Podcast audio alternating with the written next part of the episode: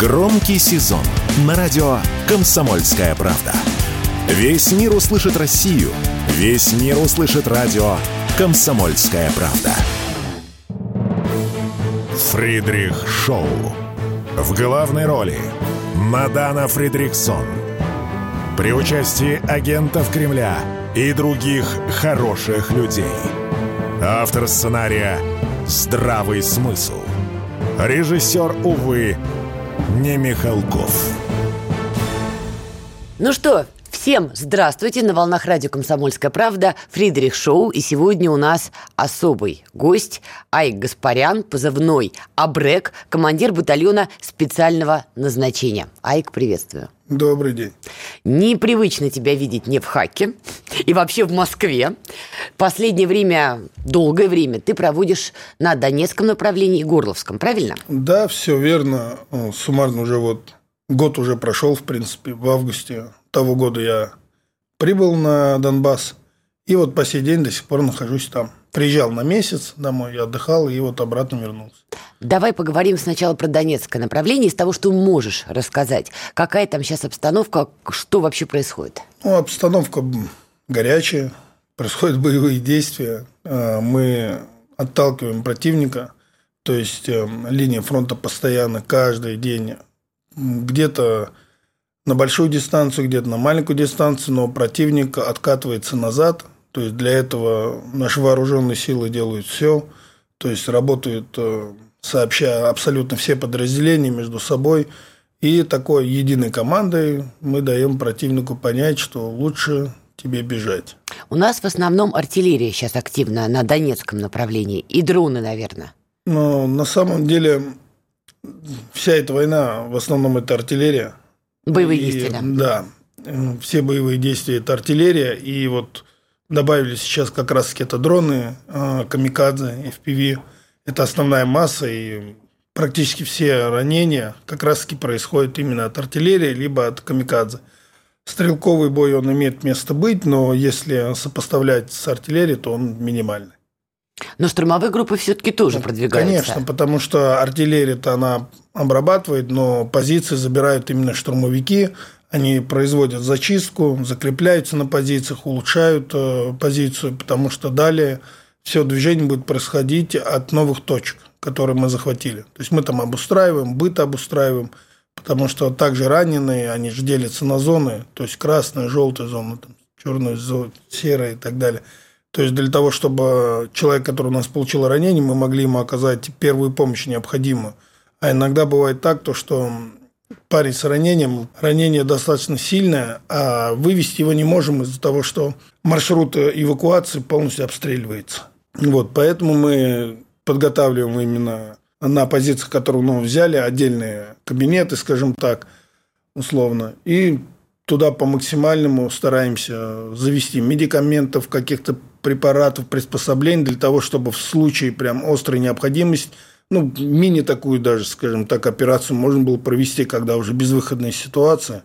И так, ну, такое бывало, всякое бывало. Бывало то, что конечность, ну, скажем так, она висит там на добром слове, так скажем, и ну, все понимают, то, что ее не спасти, она раздроблена полностью, а он вытекает, ему больно от этого, от того, что она шевелится, а эвакуировать нет возможности. Поэтому берем на себя там ответственность и проводим такие вот операции. Ну, слава богу, у нас есть ребята, которые в действительности знают медицину очень хорошо, постоянно улучшают свои знания, они проходят курсы, также в разных, сейчас очень много, скажем так, организаций, которые именно обучают. То есть отдельно они сами не воюют, но они занимаются обучением именно по медицине, по полетам на дронах, там, ну, такие, да, организации. Это, как говорится, кто-то умеет воевать, кто-то не может воевать, но он хочет помочь как-то своей стране, тем самым он а, ну, свой вклад в победу вносит. И таким ребятам тоже огромное спасибо. Не секрет, мы с тобой недавно виделись. У меня вот сейчас вышел большой фильм «Горловка», и Айка я там тоже снимаю. И снимала минометчиков. Прекрасные абсолютно ребята. Они горловчане, но тоже в тот момент работали по Донецкому именно направлению. Вот можешь подробнее рассказать о минометчиках? Потому что я так поняла, это была смешанная группа. Там были и совсем молодые, кто только начинает работать, но у них, у них в группе и опытные ребята. Да, все верно. А, минометчики это у меня в батальоне, можно сказать, ну, прям звездочки мои такие, как я их называю, потому что... Ласково. Там, да, потому что там действительно есть ребята, которые с 2014 года уже воюют, защищают свой дом, они горловчане, как вы заметили. И у них там семьи, то есть это война не за землю, это война не за какие-то политические там взгляды, это война за свою семью. А человек, который воюет за свою семью, он, скажем так, воюет всей душой, и он воюет искренне. Он никогда не даст заднюю. И они воевали еще в 14-м были, многие из них были в расчете у героя России Корса. Позывной такой был. Да. Это первая, да, девушка, в принципе, была, которая была командиром, скажем так, Ну, характер у нее был ух. Да, вот, ее боялись, любили, уважали, то есть это все было и ребята, то есть, которые были у нее, это ребята с железной, железной дисциплиной. Это ребята, которые действительно знают, что они делают, как они делают. И новенькие ребята, которые пришли уже, там есть и местные ребята, а, опять же, их знакомые где-то. То есть, вот он пришел, молодой парень, там есть ему, ну, я могу ошибаться, ну, лет 19-20, наверное. То есть, он только вот там срочную службу должен был идти на срочную службу, но он решил то, что не ждать, и пришел к нам, попросился вот в минометчиком, потому что знает командиры наших минометчиков. А, они подошли ко мне, я говорю, ну, если есть желание, почему нет? Пускай обучится. И буквально за месяц, наверное, он реально обучился. И вот как раз, когда приезжали, мы снимали как раз их работу. Это вот, можно сказать, была именно скажем так, молодежка наша, так скажем, да, то есть там а, было пару человек, которые опытные, естественно, а основная масса это были, были ребят, которые не так давно к нам пришли. И они отработали, то есть, ну, добили ту цель, которая была там, повреждена FPV дроном. Это, по-моему, если я не ошибаюсь, пикап да, или там Там была ротация была. у ВСУ, они по пикапу да. били. Да, ну просто я не помню, какой именно автомобиль. То есть он был подбит до FPV дроном, но его пытались как-то вытянуть и так далее. И вот ребятам сообщили, они уже его, скажем так, ну, добили, саму технику. Насколько им сейчас сложно работать, и вообще имею в виду в целом артиллеристов, да, и минометчиков, и тех, кто работает на других а, оборудованиях, погодах как минимум, да, вот мы когда были, туман, липкий да. снег, вежливо говоря, не самое удачное ну, А, туман, на самом деле, он играет такую двуякую роль. С одной стороны, он мешает, то есть эм, предположим, птичникам очень тяжело. Ну, не то, что тяжело, практически невозможно во время тумана там что-то увидеть. Можно только если человек действительно давно летает на данной территории, где он работает, и он ну, на машинальном уровне помнит, скажем так, какие-то преграды искусственные, он может птичку вести на достаточно низкой высоте, чтобы туман не мешал. Тогда да. Но, как правило, в туман мало кто летает. Но минометчики, они же работают, у них есть плановые цели. Поэтому как бы минометчикам это особо... Ну, это затрудняет работу, но минометчикам она не мешает. Да и, в принципе, артиллеристам, которые работают по плановым целям. Все вот эти точки, которые... То есть, точки ротации противника, а, его блиндажей и так далее, они известны нам, ну, грубо говоря, заранее. Есть... Контрбатарейная борьба. Ведь украинцы, да. они, у них а, артиллеристы, ну, многие говорят, на неплохом уровне. Да, а, я даже сказал бы, они не то, что даже не на плохом, а на хорошем уровне. На хорошем. Действительно, да. То есть артиллерия, артиллерия противника, она работает точно. Ну, опять же, это все благодаря именно западным поставкам, скажем так, э, вооружения. Не то, чтобы их вооружение лучше, чем наше, но у них э, есть такой плюс, то, что они через спутник, то есть у них есть там этот, э, как, Старлинг. Старлинг, да, да Илона да. Маска да, Илона Маска, и вот он их поддерживает в этом плане, и им проще. То есть а, мы все понимаем то, что съемки с космоса, они там достаточно четкие, тем более у Илона Маска. Но они и по, поэтому, да, поэтому у них, как правило, именно такие точечные удары, когда они делают, если их разведка удается, то они ну, попадают, конечно, в цели. Ну, вообще, в целом, контрбатарейка как ведется у нас? Мы отбиваемся же? Ну, конечно. Ну, тут э, можно посмотреть просто на множество видеоматериалов, где показывают разбитую всю их там эту батарею артиллерийскую там и эти три семерки их и так далее. То есть, ну, То есть снарядного голода у них сейчас нет, вот на тех направлениях, где твой батальон работает? Ну, я бы сказал, смотря с чем сравнивать. Если сравнивать с тем, что было ну, скажем, 3-4 месяца назад, то есть э, до событий на Ближнем Востоке. Да, конфликт Израиля Хамас. Да, то у них тогда очень даже голод ощущается. Потому что если они раньше, не знаю, могли на одного человека, то есть идет один боец, они могли спокойно по нему начать работать там с миномета и так далее. То есть это вообще не рентабельно, да. но они это делали. А сейчас уже даже на малую группу, на какую-то, то есть они уже лишний раз не используют это. Почему? Потому что поставки, те, которые должны были пойти им, они ушли туда, в Израиль.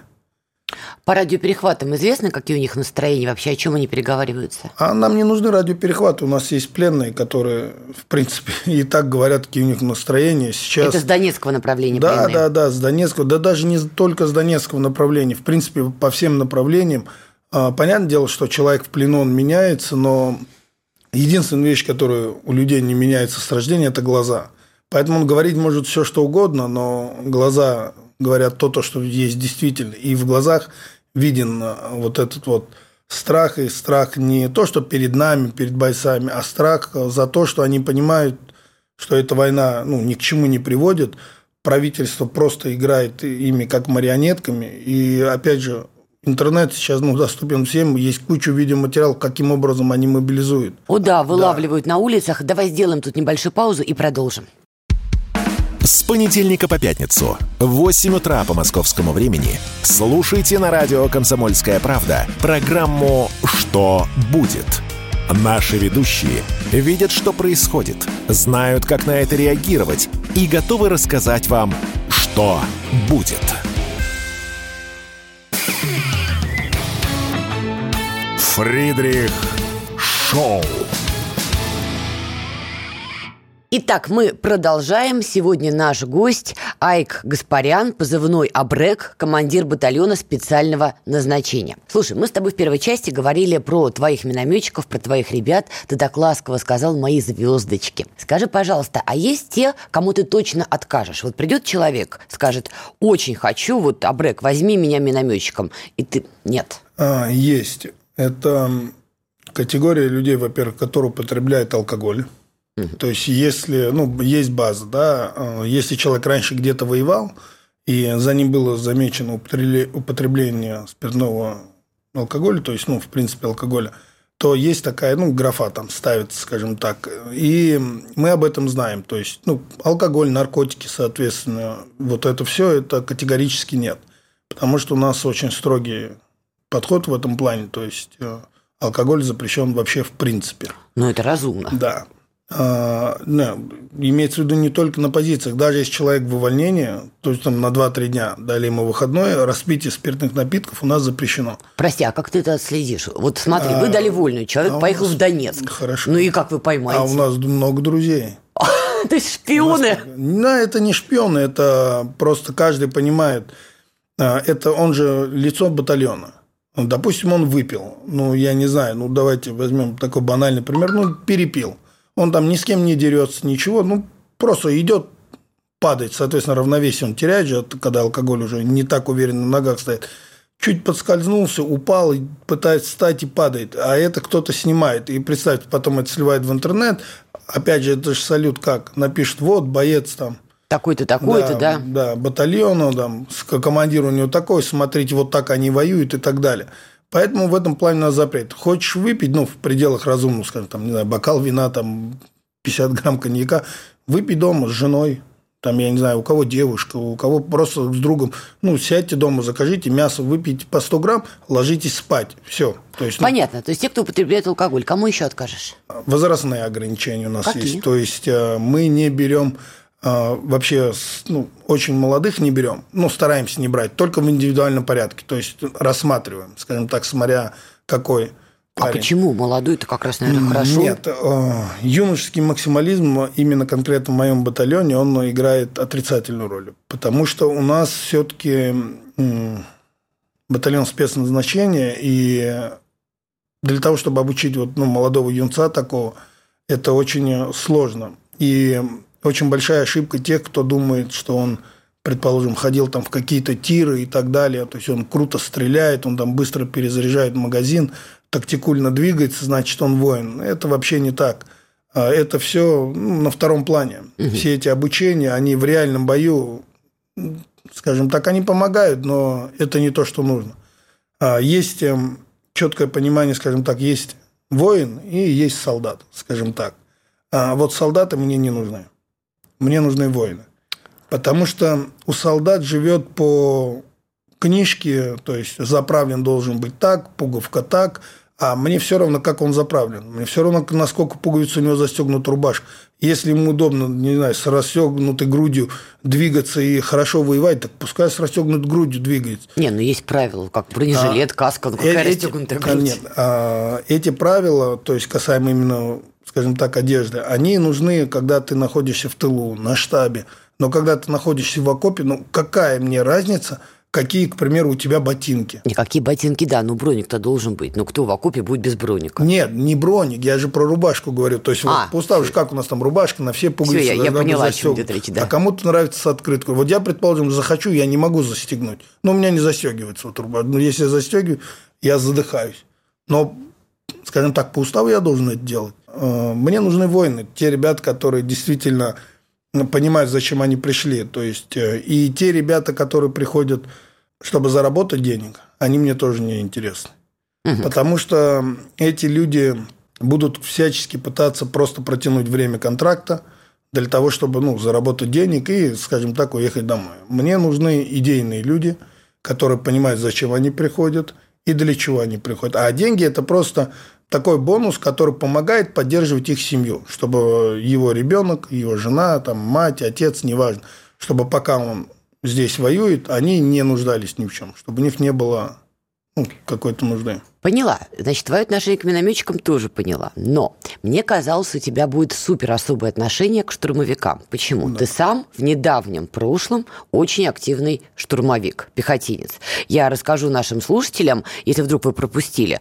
С Айком мы познакомились в феврале того года. Айк был абсолютно отчаянным штурмовиком. Одним из, не одним из первых, а первый заходил в опытный населенный пункт. На пути была пятиэтажка, и без поддержки артиллерии ты принимал решение, что будем штурмовать вот не привлекая внимания украинской стороны, и это было совершенно феерично. Ну, штурм удался, если что. Да, штурм удался. А, на самом деле за эту пятиэтажку очень много мы, в принципе, рассказывали, потому что в действительности даже сейчас, скажем так, вот уже с нынешним складом ума, если вернуть меня в то время, в ту секунду, я не знаю, поступил бы я именно так же, как поступил или нет, потому что то решение, которое было принято там, э, это было вот как раз-таки, хотя возраст, конечно, у меня не юношеский был, но был где-то на юношеском максимализме. Понимаешь, почему, почему я сейчас вспомнила эту историю? Мне не, нуж... не нужны максималисты, да, сказал да, ты. Потому что я вот ребятам, даже которые к нам потом новенькие приходили в опытном, они вот что-то спрашивали, я говорил, ребят, вот то, что делаю я, я говорю, ну, не надо делать. Я говорю, это неправильно, потому что все-таки все эти, скажем так, обучающие книги, как двигаться и так далее, все-таки они написаны кровью и временем, которое показало. И да. Мне в индивидуальном порядке ну, не подходит это, например. Мне вот удобнее работать вот так, вот так. Я говорю, но это не значит, что вам также подойдет. Я говорю, я употреблял такую фразу, говорил, ну, на фарте. И, по чуйке еще, да, работает по чуйке. По чуйке, да. И вот эта пятиэтажка, это и была работа по чуйке. Потому что командир выходил на меня и говорил, то сейчас мы вызовем артиллерию. Угу. Там, и я сказал, нет, нет, подожди, не надо. По одной простой причине. Я же так же, как и, скажем так, противник, который сидел на обороне, бывал и в обороне. И я понимал, что если по мне работала арта, сейчас на меня будет накат. Соответственно, я подниму всех, кто там пьет чай и так далее, и выставлю на огневые точки. Поэтому, так как там была открытка, я понимал, что единственный шанс – это попробовать именно заскочить по-быстрому. А если там вот эта артиллерия отработает, попадет, она не попадет, ну, как бы такое, да, здание разрушишь, ты там верхние части этажей, а они сидят в подвале, у них там больницы сделаны, они оттуда стреляют, и им особо ничего не повредит. И поэтому вот мы взяли одно РПГ, я с этим РПГ выполз да, да, в центр, да, да, в поле, там была такая каемочка небольшая, мы туда вдвоем с парнем выползли, все, все снаряды на РПГ накрутили, разложили вот так вот друг за дружкой. Все, я остался там, его отправил обратно в ангар, откуда мы двигались. И ребятам говорю, ну все, ребят, я сейчас стою, начинаю стрелять. По-любому, ну, работать все будут по мне. Я говорю, ну вы, я говорю, ну я там, конечно, сказал, сволочи. Так. Я говорю, вы сволочи. Я говорю, если вы не забежите, я говорю, не зайдете в дом, я говорю, ну мне точно хана, я говорю, но я говорю, один выстрел оставлю для вас. Это шутка, друзья, если что, армейская такая. Я говорю, я говорю, вас убью, я говорю, если вы, я говорю, ну будете тормозить. Не, не, командир, все, все сделаем. Я говорю, ну давайте. И, в принципе, вот так и сделали. Я, то есть, встал и реально как, как будто бы из лука. То есть, огонь был, честно, который я там с РПГ стрелял, это, ну, не прицельный огонь был, естественно, просто по зданию, по нижним этажам, соответственно. Я слышал все вот эти вот свисты пуль, там они летают над головой.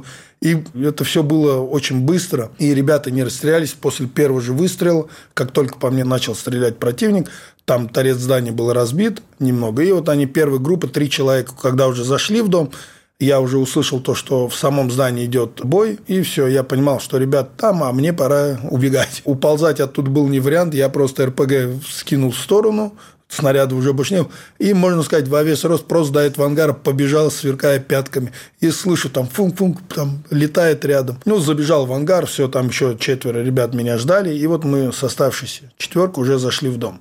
И дом зачистили. Ну, там адреналина, наверное, было. Там адреналина было, да. Мне потом хватило этого адреналина достаточно надолго. А что потом вот ребята говорили, когда штурм здания закончился? Я снимала эту пятиэтажку. Mm. Это, конечно, потрясающе то, что вы сделали. Это, вежливо говоря, непростая задача была. Тебе потом как там руки сжали, там и серии а, красавчик. Я сейчас приведу пример, что было в пятиэтажке без даже рукопожатия. У нас у двоих ребят, которых, ну, я, в принципе, не знал же этих ребят, которым я шел на штурм этой пятиэтажки потому mm. что я туда попал после того, как мою группу раскидали, то есть тех, кто-то погиб, да, кто-то погиб, кто-то был ранен, и там оставался я, еще один парень. И вот я ушел обратно в штурмы, того парня на радиостанцию посадили. И вот эти ребята, с кем я пошел в опытное, это были вообще абсолютно мне незнакомые люди. То есть я пришел в ангар, там все наши бойцы были разведвзвода. И мне командир сказал, можешь отобрать 12 человек. И я просто их построил, подходил, так смотря в глаза, говорил, ну, ты готов умереть или нет? Ну, он говорит, да, готов. Я говорю, все, ты со мной. Кому-то еще тот говорит, да, но я вижу, что нет, не готов. Я говорю, нет, ты не готов. И вот таким образом я просто отобрал по визуальным каким-то качествам, по внутренним ощущениям 12 человек. И вот мы пошли в эту пятиэтажку. И у меня, получается, у двоих ребят были ранения. Осколки были, у одного там такой вот осколок в ноге был. И для меня показатель, скажем так, благодарности был тот, то, что я говорю, ну все, давай на эвакуацию его, а он прям категорически, он говорит, нет, я не пойду на эвакуацию. Я говорю, почему? Я говорю, ну, у тебя ранение, типа, иди, все. А ему там оставалось три месяца, по-моему. Я говорю, ты, я говорю, в любом случае, сейчас на месяц-полтора-два выбудешь из строя, потом тебя где-нибудь в тылу куда-нибудь пристроят. Он, нет, я не пойду, Потому что он говорит, сейчас я пойду, меня потом в какую-нибудь другую группу, он говорит, а я, он говорит, хочу с тобой двигаться. И вот, да. Это было и, вдохновляюще. Да, и таких ну, случаев было несколько потом. То есть дома Давай сейчас сделаем да. паузу и продолжим. Александр Коц. Один из лучших военных корреспондентов не только в России, но и во всем мире. Он работал репортером во многих горячих точках – Чечня, Южная Осетия, Косово, Афганистан, Ливия, Сирия, Египет, Ирак, Украина. Каждый четверг в 7 часов вечера по московскому времени слушай на радио «Комсомольская правда» программу «КОЦ. Аналитика с именем».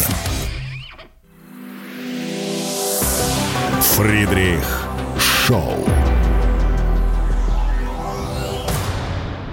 Итак, мы продолжаем. Потрясающая сейчас была история. Мы с Айком вспоминали, как он в опытном пятиэтажку штурмовал и вдохновил людей, чтобы потом дальше вместе с ним работали.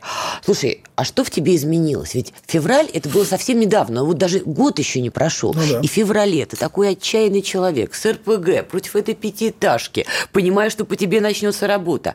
А сейчас ты говоришь, я бы так, наверное, уже не сделал. И своих штурмовиков сейчас ты, видимо, учишь другому. А, я бы так не сделал бы в том плане, то, что сейчас я понимаю, то, что насколько это была авантюрная такая...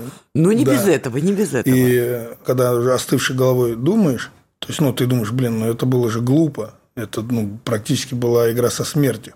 Но когда адреналин, он же все равно по-другому. Даже сейчас взять, я вот когда с ребятами ездию, Я, да, стараюсь где-то более холодной головой думать именно на опыте. Но понимаю, что адреналин все равно берет свое. Mm-hmm. А не хочу я брать, эм, скажем так, именно молодых ребят. Не то, чтобы не авантюристов. Авантюристы нужны, импровизация нужна.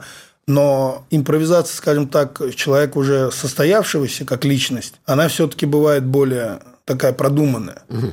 А у молодого он э, может э, даже, к примеру, скажем, вот эту ситуацию, которая вот была у меня на пятиэтажке, если бы мне было бы на тот момент 18-19 лет, я бы уже во все дома, которые следующие мы штурмовали, также бежал бы там mm. по открытке и так далее. А так как я уже был как личность сформировавшаяся, я понимал, что, ну да, мне там фартануло, я сделал это, но тормози. Так делать прям вот не надо.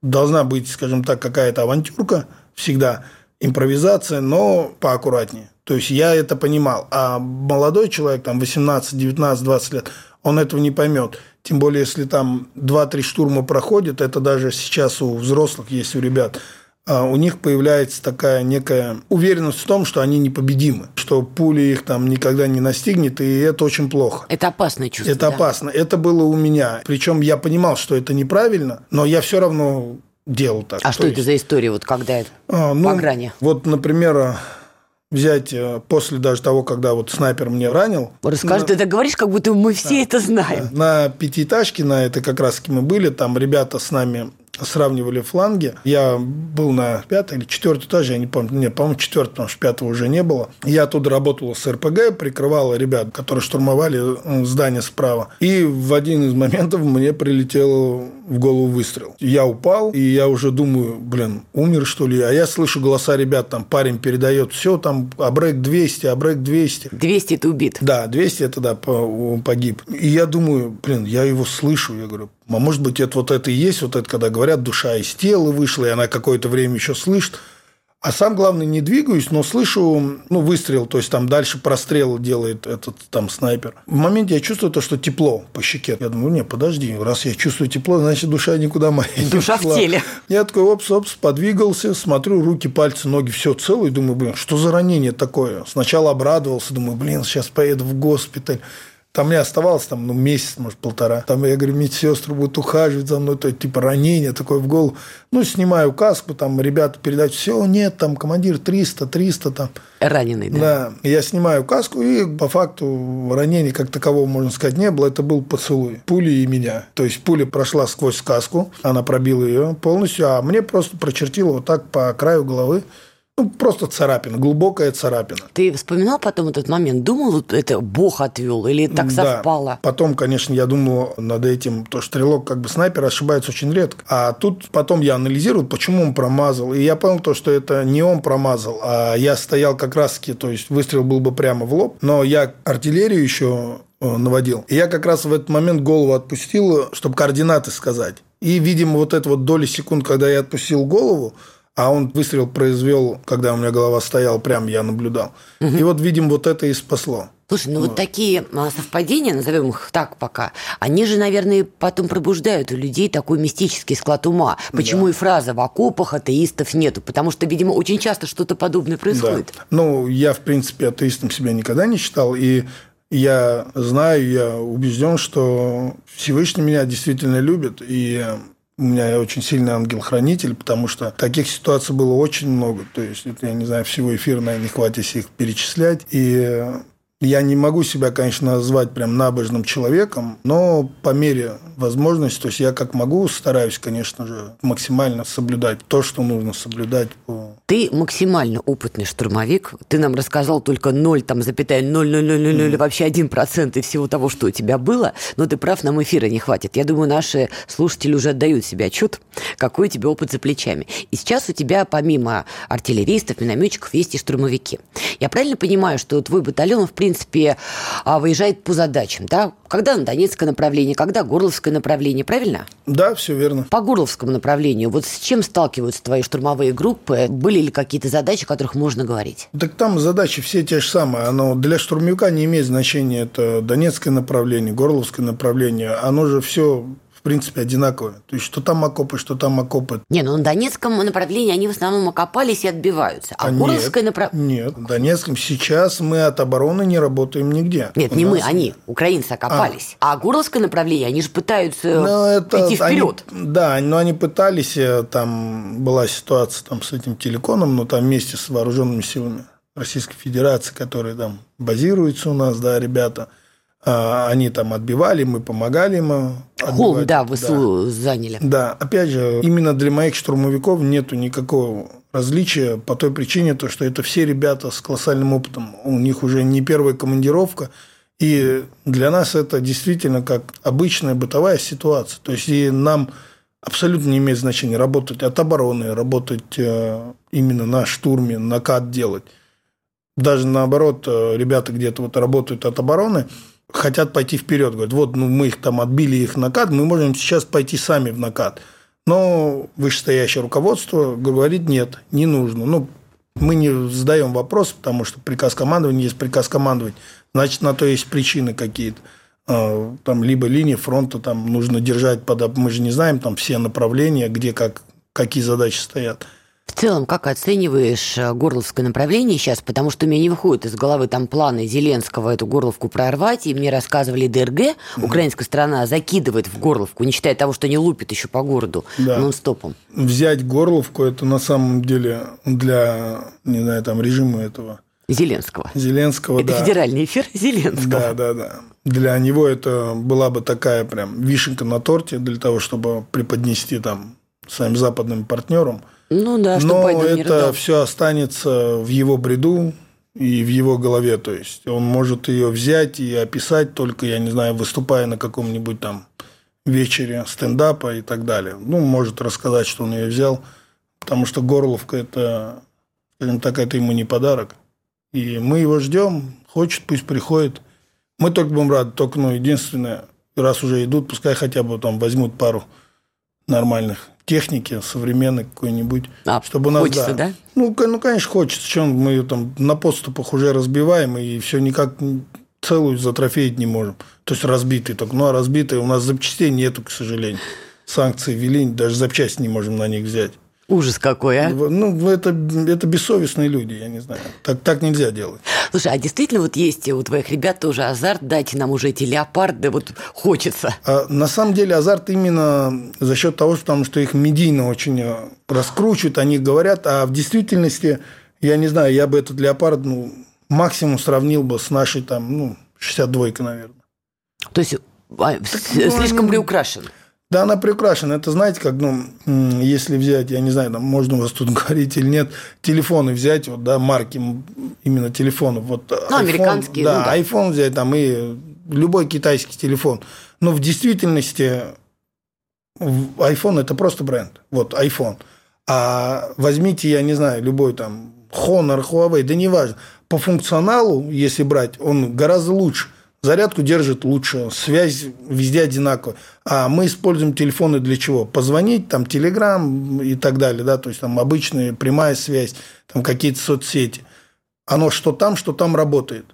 И зачем переплачивать? То же самое для леопарда. Это же все отмывание. Те, кто люди далеки там от, скажем так, финансовых, финансово совсем неграмотно, они не поймут этого. А по факту это просто та же коррупционная схема в самих западных странах именно на изготовление этих танков. Якобы вот он крутой, на нем такой тепловизор, такой этот. Только по факту этот тепловизор, грубо говоря, они его устанавливают как военный тепловизор, ну, допустим, скажем, там, тысяча рублей, к примеру. А в действительности можно произвести этот танк, не потратив эту тысячу, и купить за 100 рублей тепловизор, который точно такой же. Это банальная схема, просто более легальная, когда ты не можешь сказать, что вы занимаетесь отмыванием. И сейчас они просто понимают, насколько бредовая их техника, и они просто ее сплавляют Украине. А есть кто думает, что это там они делают якобы от, не знаю, благородства или хотят действительно помочь Украине. Да нет, они просто по факту покупают Украину. Да, они в принципе уже купили.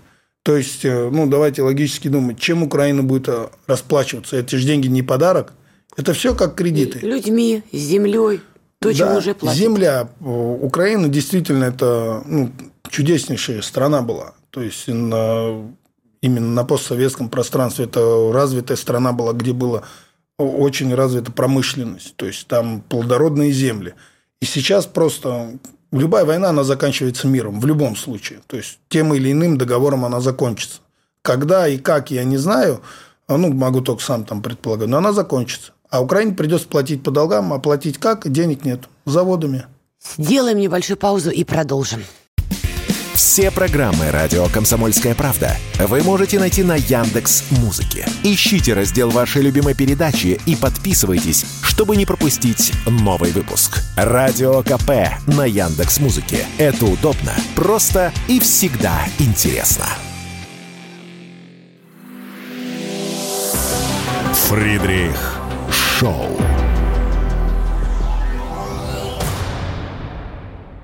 Итак, мы продолжаем. Ты упомянул Украину, что когда-то была замечательная постсоветская страна, и я тут с тобой склонна согласиться. То, во что превратил ее и Порошенко, и Зеленский, вообще постмайданной власти, это уже, конечно, отдельная печаль. Есть еще одна постсоветская страна, которую я очень люблю, мне очень нравится природа, ландшафт, но которая идет сейчас странным путем, это Армения. Почему я решила в, в беседе с тобой помянуть Армению, Никол Пашиняна и людей, кто в медийной плоскости бьются за Никола Пашиняна. Когда стало известно, что ты в зоне СВО, а это стало известно, как я понимаю, когда еще опытное было вот год да. назад, я так понимаю, нашлись добрые в кавычках люди, которые стали эти всякие гадости писать. Да, действительно это было. В основном это было именно после награждения, когда Владимир Владимирович наградил меня – то есть начали там писать, поддерживаешь путинский режим, он э, там предал нас и так далее. Но, знаете, это говорят люди, которые недалеко ума, которые видят плоскую картину, но не видят суть.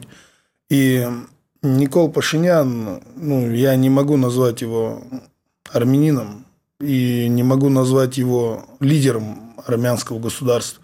Это человек, который продал родину многих людей – как минимум не 120 тысяч, это продал родину в районе около миллиона людей, если брать именно карабахских армян. Ты же сам карабахский, да. правильно? А, он продал эту родину, он а, предал саму Армению. Те, кто сейчас думает, что он а, что-то сделает хорошее для Армении, ну, вы дураки, мне вас жаль. Потому что покупая вас, то есть сейчас там какое-то спонсирование идет с Запада там, и так далее – вы думаете, вот, ништяк, сейчас мы там договора подпишем и так далее.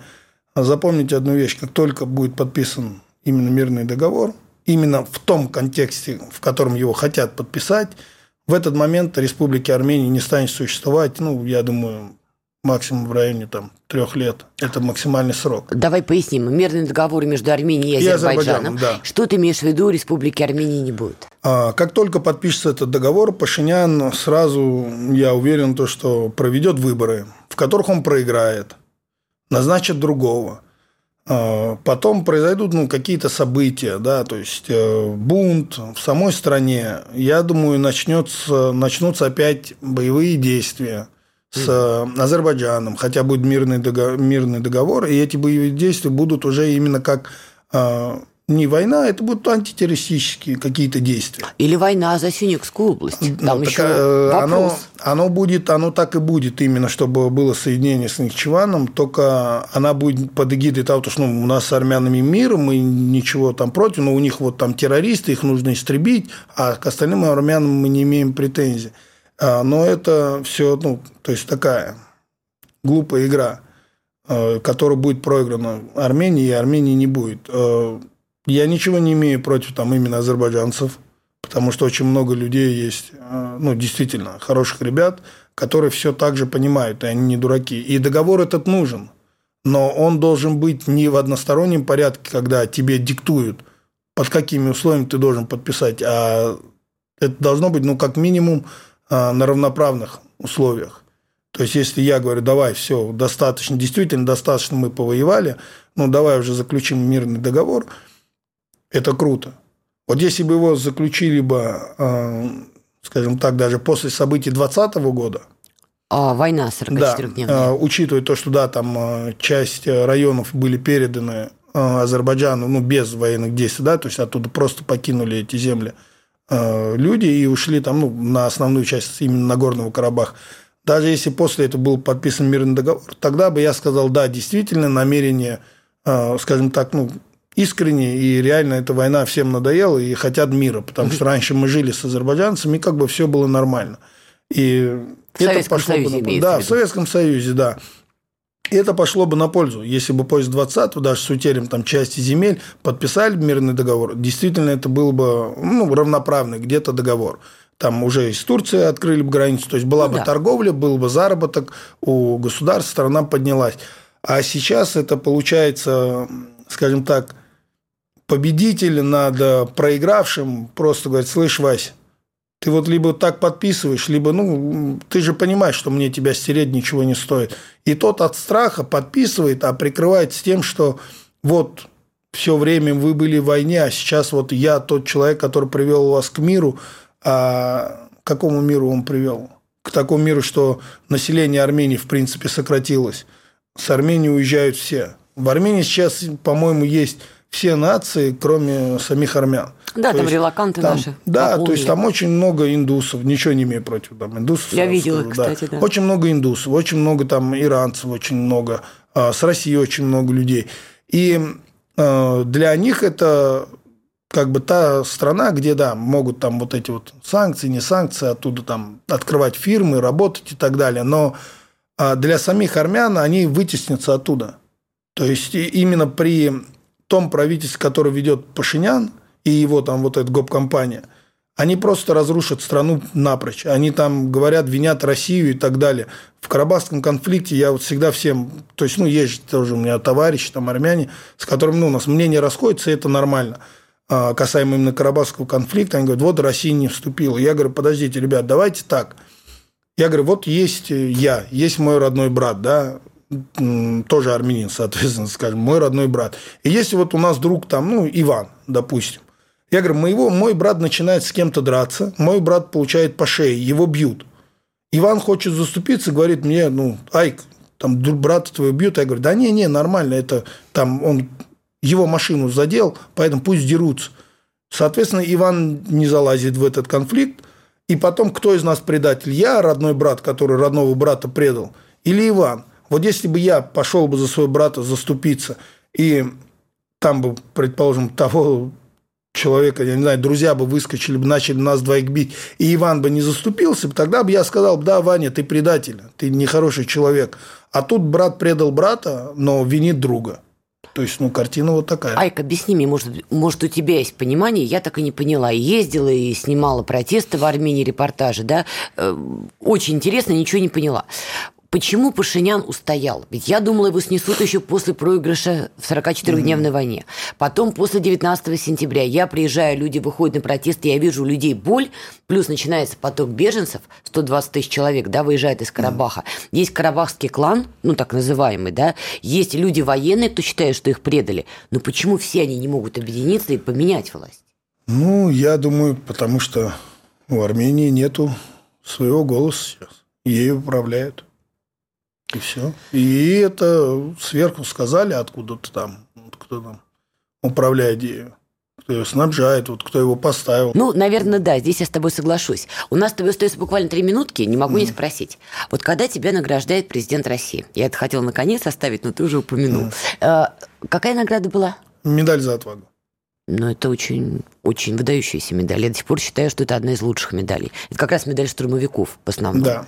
Вот какие эмоции в этот момент испытываешь? Есть риск, что сейчас вот кукушку-то снесет. Меня сам президент наградил. Mm, ну, по поводу эмоций, это ну, эмоции такие, которые, я не знаю, описать прям особо не удастся, потому что это ну, что-то такое иное. То есть, ну, ты где-то до конца и не осознаешь, что это. То есть это, тем более, учитывая мою историю, скажем так, как я в это во все, скажем так, влез, вник, то есть я вообще никогда не имел отношения к, там, к военному делу. Ну, не, не считая того, что да, я ходил в тир, стрелял, как бы знал, что такое оружие. И тут как бы вот такой я стоял наравне там с ребятами, которые по 15, по 20 лет уже служат. То есть это там такие полковники, я не знаю, майоры, подполковники, именно боевые люди.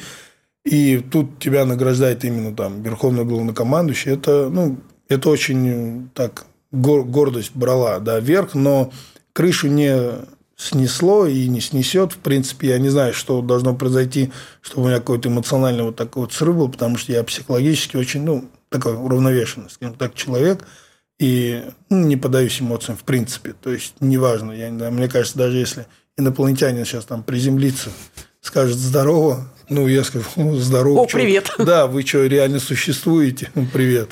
То есть, ну, я в этом мире не удивляюсь ничему, и я убежден, что каждое наше действие, оно нужно для чего-то. И, видимо, вот именно это награждение как раз-таки, скажем так, оставило вот это некое клеймо в душе, то, что я должен быть там. Поэтому я после уже того, как вернулся первой командировки, я вернулся обратно. Потому что, ну, как бы, наградил президент, а я тут приехал, начал там, я не знаю, чем-то другим заниматься, ну, как-то, думаю, то есть чувство, что вот это обязывает, все-таки есть. Ну, да? да, то есть, э, раз меня выбрали и отправили от э, командования на награждение, то есть, а там численность наших бойцов, это было там почти под 80 тысяч, из 80 тысяч отправили меня, ну, это некое бремя дает, да. У нас остается буквально 30 секунд. Как ты считаешь, что 24 год принесет нам в зоне СВО? Я что бы тебе хотелось? Ну, я надеюсь вообще, что в 2024 году это все закончится. И я, как, ну, я в это верю. Я думаю, 24 год это будет конец Зеленского, точнее, конец его правления. Я не хотел бы, чтобы, его, чтобы он погиб, чтобы его убили, чтобы он покончил жизнь самоубийством. Потому что я бы хотел, чтобы он э, ну, дал ответ – вообще, как он. Э, то есть э, дал ответ э, не касаемо того, что он делал, это делает не он. Дал ответ на то, кто приказывал ему это делать, чтобы открыть миру глаза. Просто кто ведет эти игры. Мы все прекрасно знаем, но нужно, чтобы сказал непосредственный поддельник, соучастник всего этого. Спасибо. Спасибо Вам большое. Спасибо.